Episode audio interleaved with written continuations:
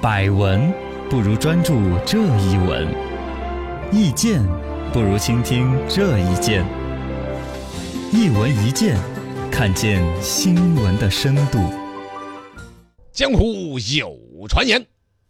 江湖传言，谷歌公司搞出来了高科技当中的高科技——量子计算机。据说量子计算机之 量，闪亮人类的未来科技。哎哎，它的成就据说堪比当年莱特兄弟发明飞机一样的伟大。哦哟，但是莱特兄弟不是那飞机也就只跑了几十米就掉下 来了嘛？但是它的意义嗯是巨大的。没错，谷歌公司成功演示了所谓的量子霸权。嗯嗯，他们搞出来一台编程量子计算机，超越了当今世界最最快的经典超级计算机，号称现在计算机要算一万年才能算出来的，哎，它两百秒钟哦呦，就算得出来。第一招开门见山。什么是量子计算机和量子霸权呢？哎，这个是个高科技，我还真是一直很关注这个领域。嗯你看我没事儿在节目里面呢卖弄点什么薛定谔的猫看那个呀书嘛，嗯量子力学呀，对我都看清华大学的一哎呀个教授在那个学习强国 APP 上面的量子力学的啊那个教学都已经看了嗯呃多少了八个课时了。哦，这么真是看了很多呀多，我吃饭的时候放在边上看，哦尤其在电台食堂吃饭的时候，我就看这个。哦，你用量子波动来吃 饭，晃一下不就没是了，就会在同事里边就树立一种好学的人设呀。哦你哎知道吗呦呦呦呦呦基本呦，上在台里边吃饭以外的地方，我都没有看见。嗯但是就我至少我好奇这个嘛，嗯嗯嗯我对这个领域有关注嘛。对薛定谔的猫，你知道那个原理吗？知。道呀知道呀，就那个你不盒子去看，它哎薛定谔老师养了一只猫儿在盒子里边，百死分没之五十的死？几率死，百分之五十的呃几率打生开嘛才知道，对这就是实际上是量子的一种状态。嗯，它究竟是此还是彼，有还是无，对始终是在一种变化的波动的状态。对另外的什么波尔粒子啊、量子力场啊，嗯这个高科技啊，反正我跟你再往下说，我就开始找不到词儿了。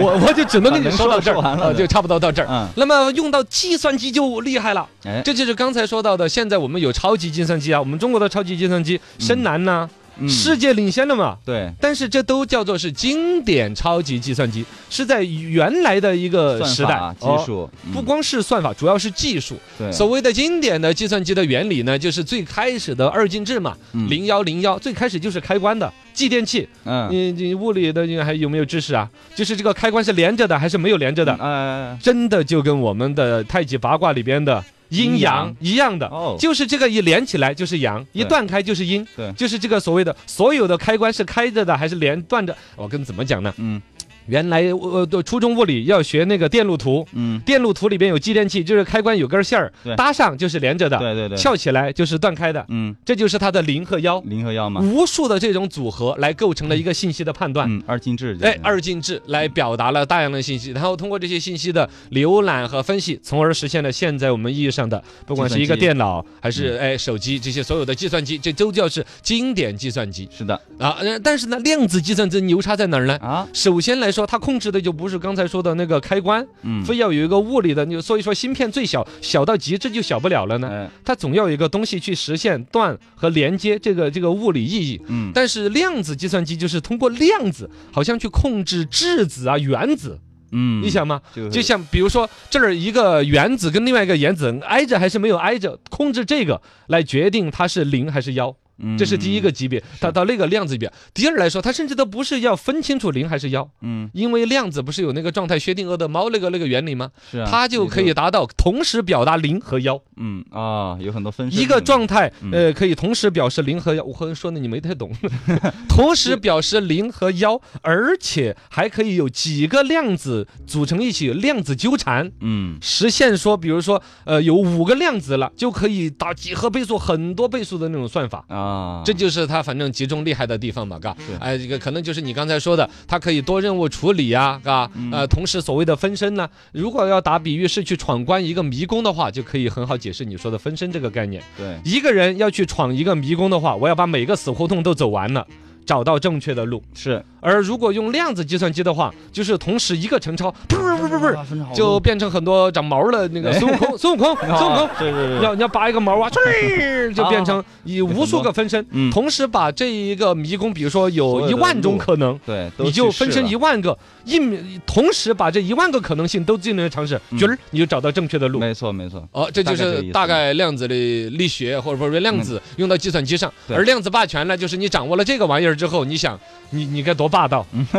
谁都惹不起你，是吧？这个高科技，你想嘛，以现在计算机，你还有个什么解码呀、密码呀，嗯说哦这个密码厉害的很，但其实密码比一点都不神秘，对，它就是无数种通过可能性组合。嘛，组合的可能性达到了一百万种、一亿亿种、嗯对一百亿种，以至于说你再靠近的计算机来都要一万年才算得出来，所以你破解不了我。嗯，但是你一想，他来个量子霸权，哎，他二百秒可以破那个你一万年才算得出来的。对，一下就给你破了，理论上，现今社会上所有的密码，嗯不管是八位的、十六位的，对它都半个小时就给你破解了。对，密码这个意义就不存在了，包括了挖比特币。嗯，你知道量子计算机谷歌搞出来这个消息出来之后，直接的冲击就是比特币。哎，比特币当天呃半个小时降了五百多美 金，确 实，是吧？因为他挖的就容易了嘛，啊，原来挖比特币还得可劲儿的这么造，什么一天挖不出对啊，个啥通过算法去挖，啊，他的巨人先就给你挖完了，同时那么多挖，好哎哦可怕呀！第二招，刨根问底。量子计算机运用前景如何呢？首先我们说正面的哈，嗯这个普及起来之后，那是很改变我们的生活的，没错但是我一定要提前点一句，不是大家想那种，你比如说所谓的这个量子计算机，有没有一种设想说，诶，会不会将来我们的手机嗯，它也用的是量子芯片，然后是量子计算机？你想，如果手机巴掌那么大点儿，哎，你把，比如你跟你女朋友两个吵架的时候，嗯你要算她接下来吵哪一 句，呃，都可以算的呃，是不可能的。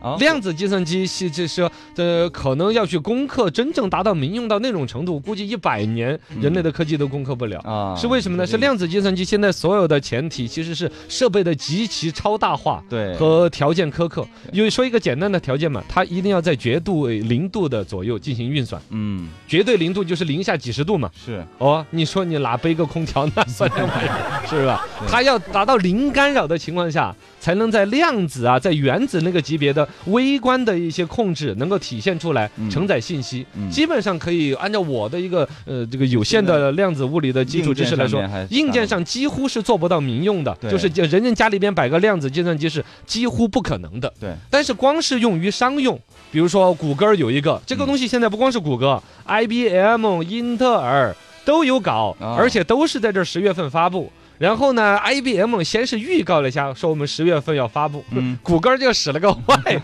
直接发悄布悄根儿就发布了，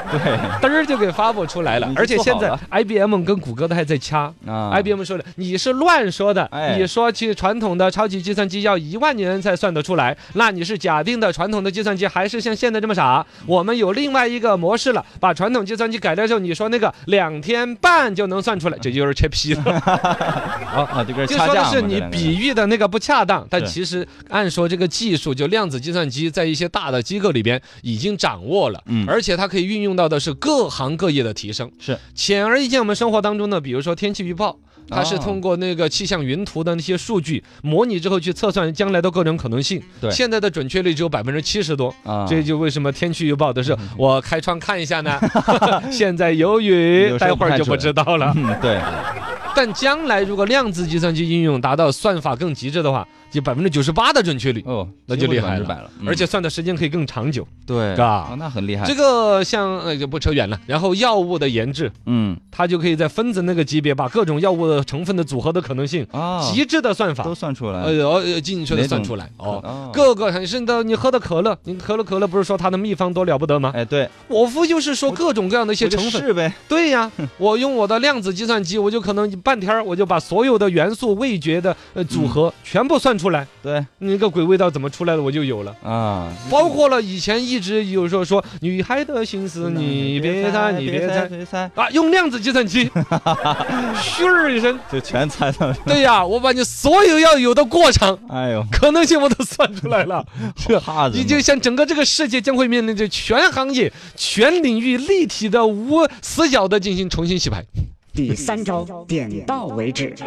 量子计算机是不是个骗局呢？我都说了这么多了，那肯定不是骗局啊！不是不是很多国家大的机构巨资在研制，而且这玩意儿也不是这两天的事儿。嗯，呃，新世纪二零零二年开始，世界各国就已经跟进了。哦，就是这个概念呃。日本二零零二年，像美国、英国很早都是开有始大量的资金的一些投入，包括我们中国。我嗯们中国二零一七年的时候，我们中科院的有一位潘老师就组建了一个叫光量子计算机实验的一个团队，哎，也说是这明年二零二零年就要出成品了。哦，哦。各国都在做嗯哦，量子计算机这个技术的理论是大家都认可，这个东西对有可能搞得出来，而且已经搞了十几，你看这里小二十年了嘛，在这个领域，嗯呃，这个东西现在这个 IBM、微软、英特尔、谷歌纷纷都说自己的东西弄出来了。现在呢，这个尤其 IBM 在这个较真儿里边呢提到一个我觉得有价值的，嗯是吗？他说关于这个量子计算机呢，因为也有一种这个媒体习惯的称谓叫做是量子霸权，他说不该再提这个提法了，